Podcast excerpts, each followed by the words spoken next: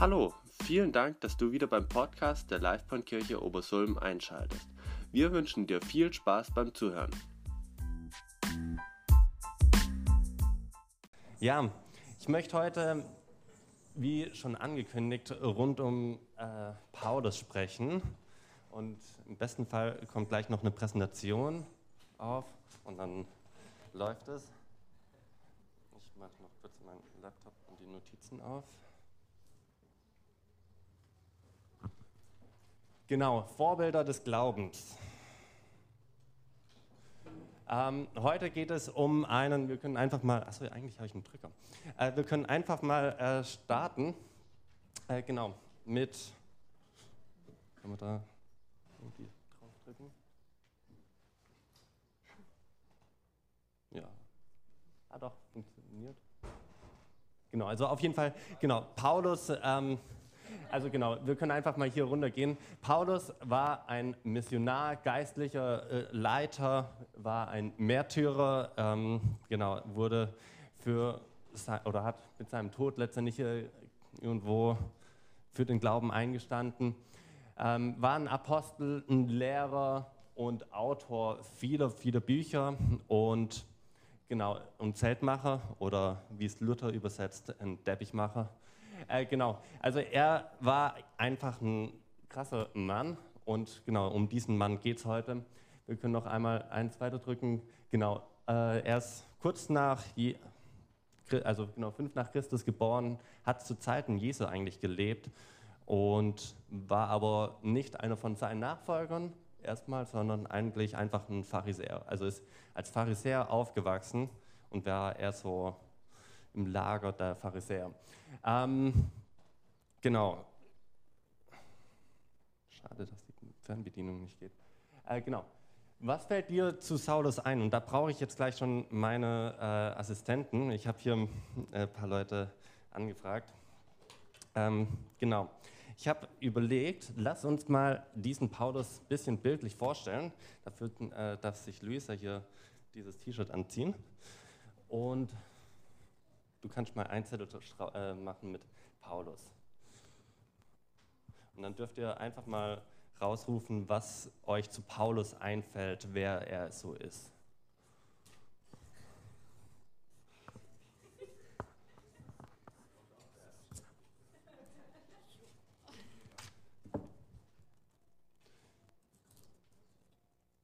Vielleicht kann es sogar noch eine, oder ja, wobei, das hier einfach mal irgendwo eigentlich ist es wie äh, jetzt, wer bin ich, äh, wie das Spiel Wer bin ich, nur andersrum. Ihr sagt, was richtig ist.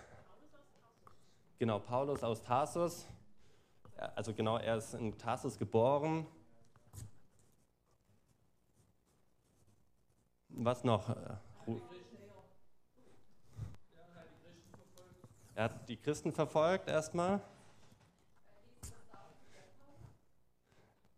Jein. Ähm, ich habe nochmal nachrecherchiert. Grundsätzlich war Paulus sein griechischer Name und der, den hat er einfach die ganze Zeit in seinem christlichen Dienst letztendlich später benutzt. Aber es war von Anfang an sein griechischer Name. Also er war, bevor er Jesus nachgefolgt ist, auch schon ein Paulus gewesen. Aber hm? Saulus ist, ähm, das weiß ich nicht mehr ganz genau. Also ja, vielleicht sowas wie also hebräischer Name. Äh, also genau. Weil Saulus oder Paulus war eben ja auch irgendwie römischer Bürger und ja, gab es so ein paar Sachen. Was gibt es noch? Unverheiratet. Unverheiratet. Ist sein Leben lang Single gewesen, richtig erfolgreich. erfolgreich, also er war, nicht, er war nicht traurig darüber, wollte ich damit sagen.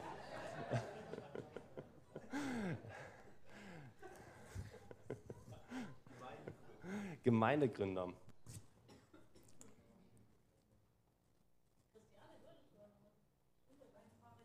Pharisäer, ja.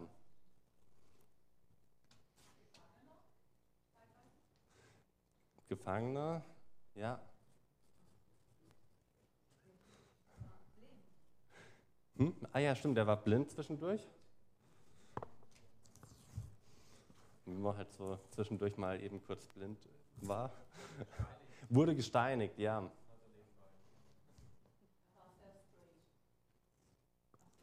Geradlinig, straight, ja. Schiffbrüchig. Ansonsten, ich habe auch noch mal einen zweiten Edding, ansonsten kann noch mal jemand weiteres, aber ja, ja, wobei, nee, passt eigentlich. Ähm, also, jetzt bekommen wir so eine ganz grobe Vorstellung, wer Paulus war, wie Paulus unterwegs war. Habe ich hier noch ein paar Sachen aufgeschrieben? Hobby, Hobby, lange und tiefe Briefe schreiben. ja. Voll gut. Engagiert. Oder Verkündiger, ja. Also ich versuche es ein bisschen abzukürzen für die kleinen Zettel.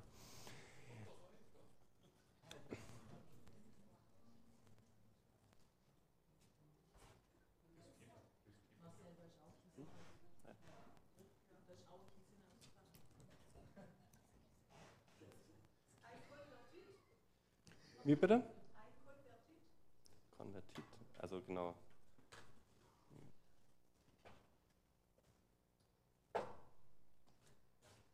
Flexibel, den Juden ein Jude, den Griechen ein Grieche.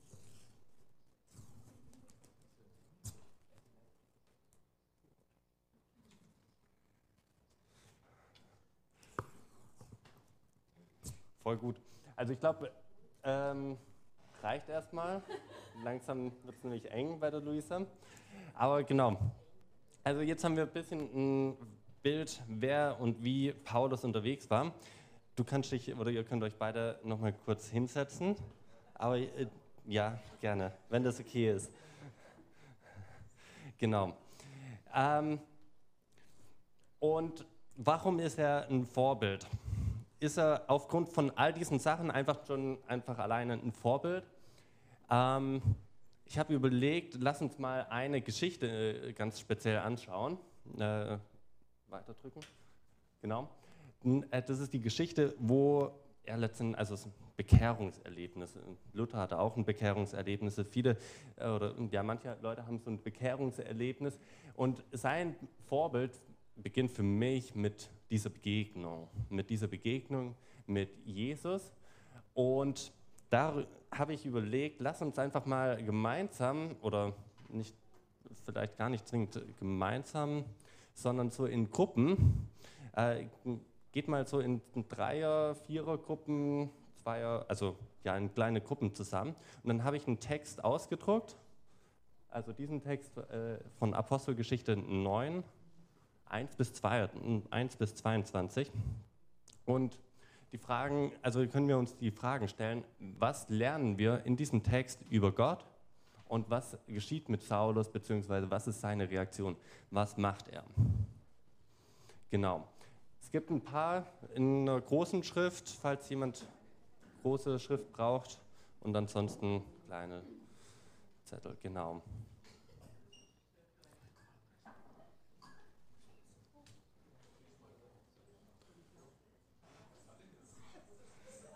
Es wird ein bisschen eine interaktive Predigt, wie ihr vielleicht merkt, aber ich hoffe, das ist für euch okay.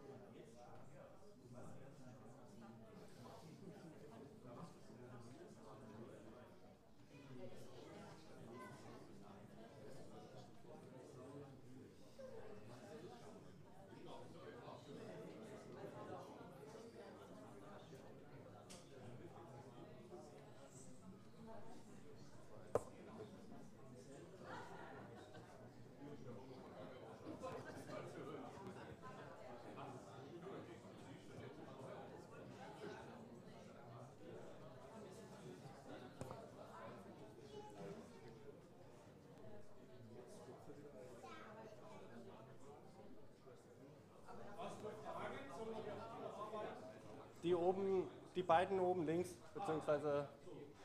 Ah. Die beiden.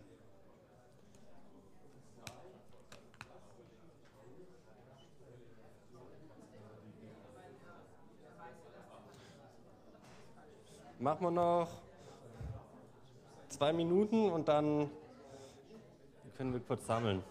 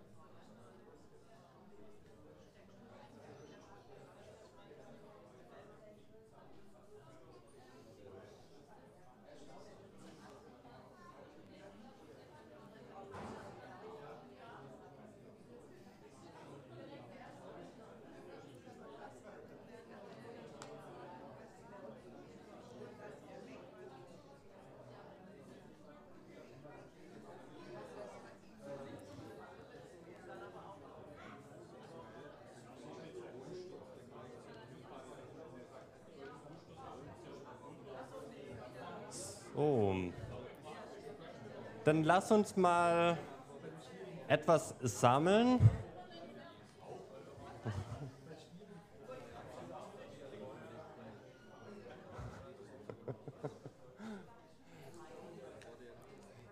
Also, ich habe auch schon mir Gedanken gemacht und habe es auch eine Viertel oder 20 Minuten, eine halbe Stunde und ich war immer noch nicht fertig. Deswegen lass uns einfach mal sammeln und dann äh, machen wir dieses Gruppenprinzip, dass wir vielleicht als Gemeinschaft ganz viel erfassen können und ja, sammeln können. Ähm, ja, was ist so euch aufgefallen? Was lernen wir über Gott in dieser Geschichte und in dieser Begegnung? dass er jedem, also, dass er jedem nachgibt. Er geht jedem nach, ja? Sonst, was?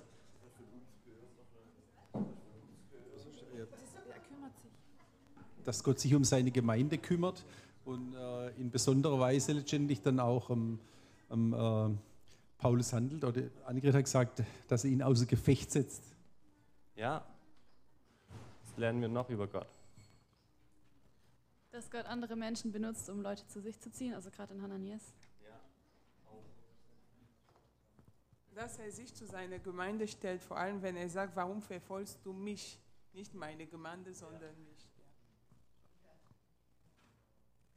Da sagt Saulus nicht alles von Anfang an, sondern verteilt seinen Plan auf verschiedene. Ja.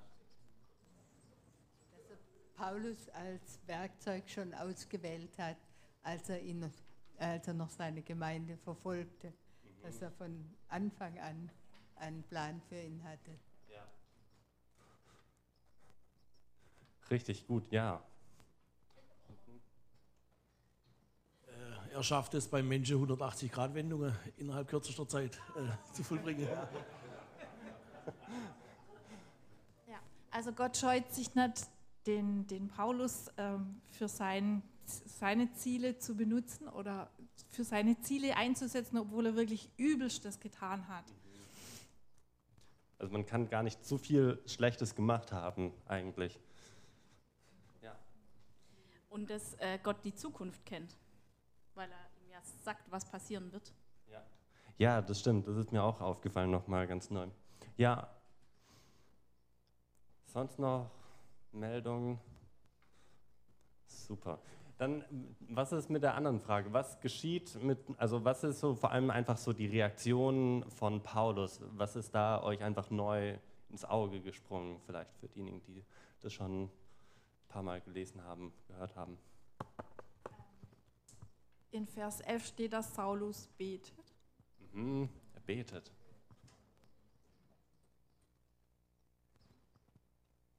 Ja, mir ist aufgefallen, er ist voll gehorsam, weil er geht radikal in eine andere Richtung und dann sagt Gott, nee, das ist falsch. Und dann sagt er, okay, gut, jetzt gehe ich so rum. Also er ist total, er sagt nicht, Gott, es stimmt doch alles nicht, sondern okay, er hat es kapiert und geht, macht die 180-Grad-Wendung. Ja, das ist etwas, was mich auch tief begeistert an ihm.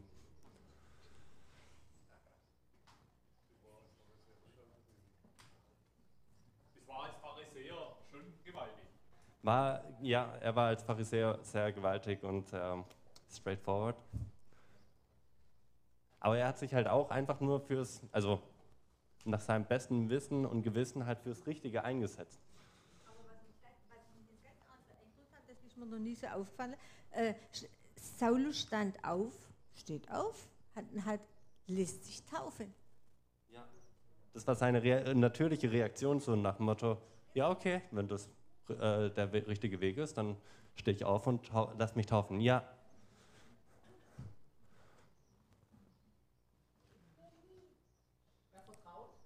Er vertraut. Er vertraut auf diese auch eine Begegnung, die er dort hatte. Ja. Ja, voll gut. Ähm, genau. Wir merken, diese eine Begegnung, die hat also sein Leben so komplett um 180 Grad gewendet oder äh, umgedreht, umgekrempelt. Und ich finde, ich kann voll viel in dieser einen Begegnung eigentlich äh, auch von dieser einen Begegnung lernen und denke auch so, für, also viele Vorbilder, die haben irgendwie ein Erlebnis und ich meine, gut, so ein Erlebnis, äh, so eine Begegnung mit Jesus kann man nicht, ich sag mal, hervorrufen, so nach Motto, ich möchte das jetzt morgen erleben, weil Paulus war auch nicht so unterwegs, aber Paulus war total offen für Gott, sein, in sein Leben reinsprechen zu lassen und war gehorsam, so wie es Christian gesagt hatte. Und genau, das möchte ich einfach uns mitgeben, vor allem, lass uns da auch total gehorsam sein und einfach offen sein für Gott, dass er zu uns spricht.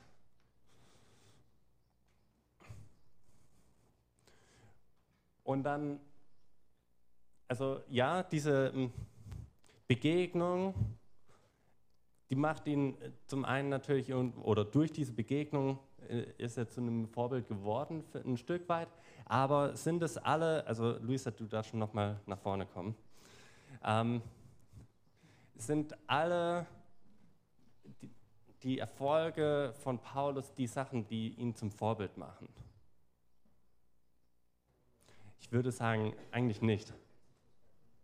Seine Erfolge sind äh, ein Teil von seinem Leben, aber deswegen ist er nicht ein Vorbild für mich zumindest, sondern, oder ja, es ist seine Bildung. Er war total gebildet, war als Pharisäer von Alter von zehn Jahren bis irgendwann hat er von den größten Pharisäern und Leuten gelernt und so weiter, hat voll studiert, in Anführungsstrichen, die, äh, das äh, Wort Gottes irgendwo versucht auswendig zu lernen, bestimmt.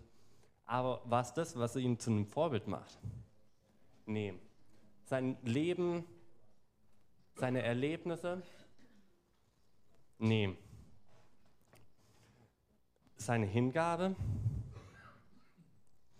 Ich möchte da einfach auch nochmal auf ein paar Verse reingehen. Das Coole bei Paulus ist, dass er relativ viel geschrieben hat. Da kann man auf viele von dem äh, zurückgreifen, wie er gedacht hatte und was er auch geprägt hatte. Und es gibt, hm, nehmen wir hier den äh, Teil, also es, er beschreibt in mehreren Teilen in, oder in mehreren Briefen einfach ein Stück weit seiner Geschichte. Und zum Beispiel im Philipperbrief beschreibt er, er wurde, wie es das Gesetz vorschreibt, am achten Tag beschnitten. Er ist ein Israelit, ein Angehöriger des Stammes Benjamins, also ein sehr besonderer Stamm. Äh, er hatte hebräische Vorfahren, hat den Pharisäern angehört und hat sich für alles ein, also für das Richtige eingesetzt. Und dann schreibt er in Philippa 3, 7, doch, äh, doch genau diese Dinge, die ich damals für einen Gewinn hielt, haben mir, wenn ich es von Christus her ansehe, nichts als Verlust ge gebracht. Mehr noch, Jesus Christus, meinen Herrn zu kennen, ist etwas so unüberbietbar Großes, dass ich, wenn ich mich auf irgendetwas anderes verlassen würde, nur verlieren könnte. Seinetwegen habe ich allem, was mir früher ein Gewinn war, den Rücken gekehrt. Es ist in meinen Augen nichts anderes als Müll.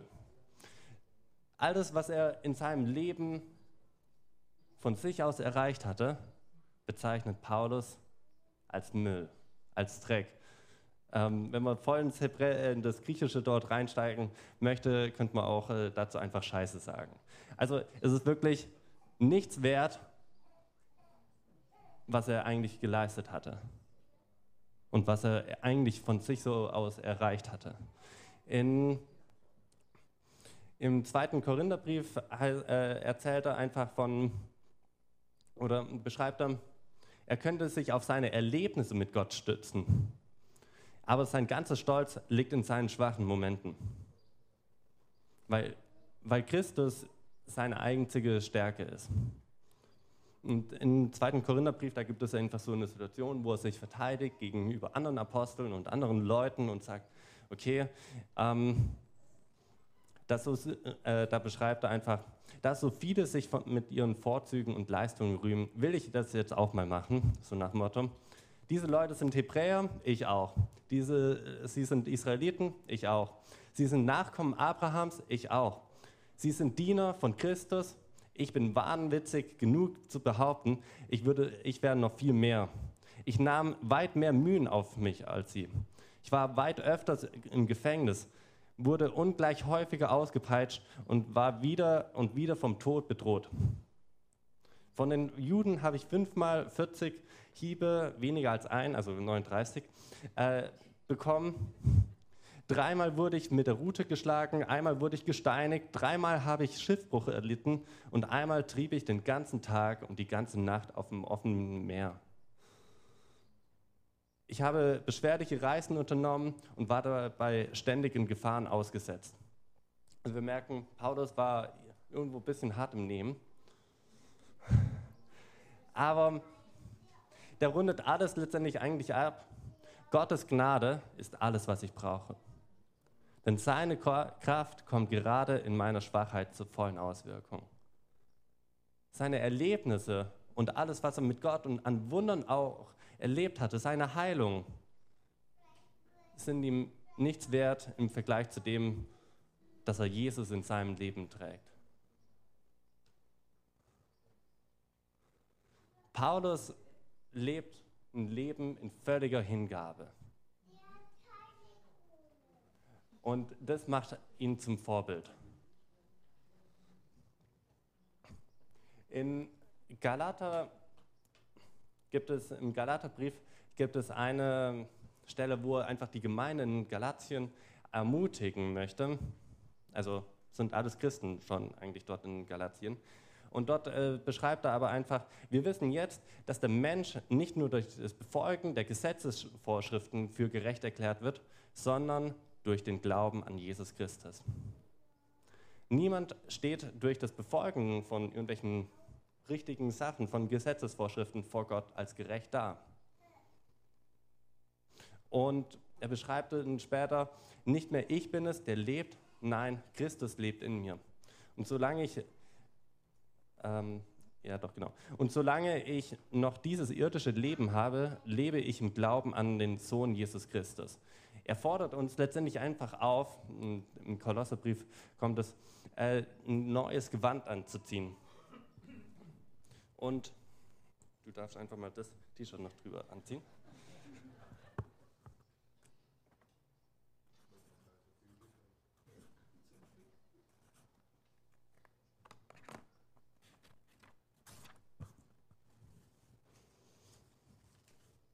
Er fordert uns auf, dieses neue Gewand anzuziehen.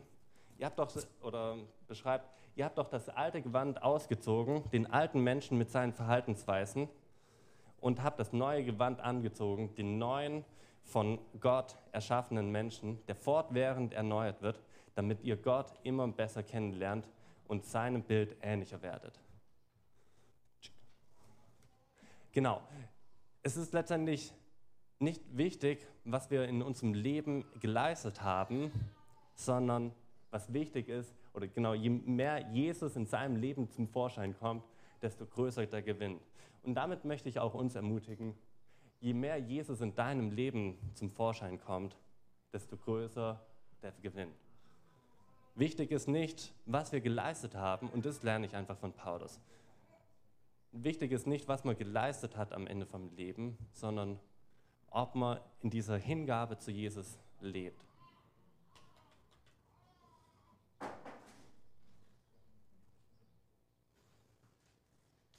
Paulus hat verstanden, dass er mit Jesus im Leben nur Gewinn machen kann. Und bei Paulus kann man ja viele schöne Zitate rausnehmen. Er beschreibt an einer Stelle auch, folgt meinem Beispiel, so wie ich dem Beispiel folge, das Christus gegeben hat. Und somit möchte ich uns einfach auch damit ermutigen, unser Leben in gewisser Hinsicht Gott hinzugeben. Wenn ich mal kurz hier einen Teil von dem Chat hoch, ähm, wenn man Jesus nur einen Teil von seinem Leben hingegeben hat, dann scheinen andere Sachen noch durch vielleicht, aber, sind, aber Jesus möchte alles in, in unserem Leben neu machen, nicht nur ein Teil. Jesus möchte den, also alle unsere Gaben auch äh, nutzen, alles, was wir können, alles, was wir auch verdient haben, alles. Also Paulus hat ja vieles schon erreicht und er hat alles davon Gott hingegeben und Jesus konnte alles davon auch nutzen. Und damit möchte ich uns ermutigen. Was ist dir Nachfolge wert? Beziehungsweise welchen, vielen Dank dir, ähm, genau, welchen Teil, ich möchte uns einfach einladen, noch eine Minute gleiche Zeit zu nehmen und einfach zu, äh, die Frage zu stellen und äh, innerlich zu beantworten, welchen Teil könnte ich in meinem Leben vielleicht heute noch weiter Jesus geben? Jesus ermutigt seine äh, Nachfolger, seine Jünger, nehmt täglich euer Kreuz auf, dann dieses Kreuz auf dich oder folge quasi mir täglich nach. Es ist nicht eine Entscheidung, die man einmal vor 20 Jahren getroffen hat oder von einem Jahr oder wann auch immer, sondern es ist eine tägliche Sache, Jesus sein ganzes Leben zu geben. Und es ist für mich auch etwas, wo ich sage, oh, täglich diese Herausforderung auch anzunehmen, alles in meinem Leben oder möglichst viel und möglichst alles in meinem Leben Gott ganz hinzugeben. Paulus hat es äh, durchaus vielleicht gekostet, dass er sein Leben lang Single war. Ich möchte uns jetzt damit nicht alle ermutigen, sondern eher sagen, Paulus hat alle Kosten oder äh, keine Kosten gescheut, um Jesus ganz nachzufolgen. Was bist du bereit ihm zu geben. Ich möchte einfach noch beten. Jesus, du siehst uns, du siehst das Leben von jedem Einzelnen von uns. Wo wir stehen, was wir erreicht haben mit unseren Erfolgen, mit unseren Niederlagen, mit unseren Herausforderungen, mit unserem Alltag. Du siehst, wo jeder Einzelne von uns steht. Und ich, ich befehle dir einfach unser Leben an. Sei du derjenige, der alles neu macht, der, der uns komplett verändert, der, du, der uns Gaben, unsere äh, Talente gebraucht und was noch Größeres und was Tolleres und Besseres draus macht. Ich danke dir, dass du derjenige bist, der alles neu macht und der unser größter Gewinn ist.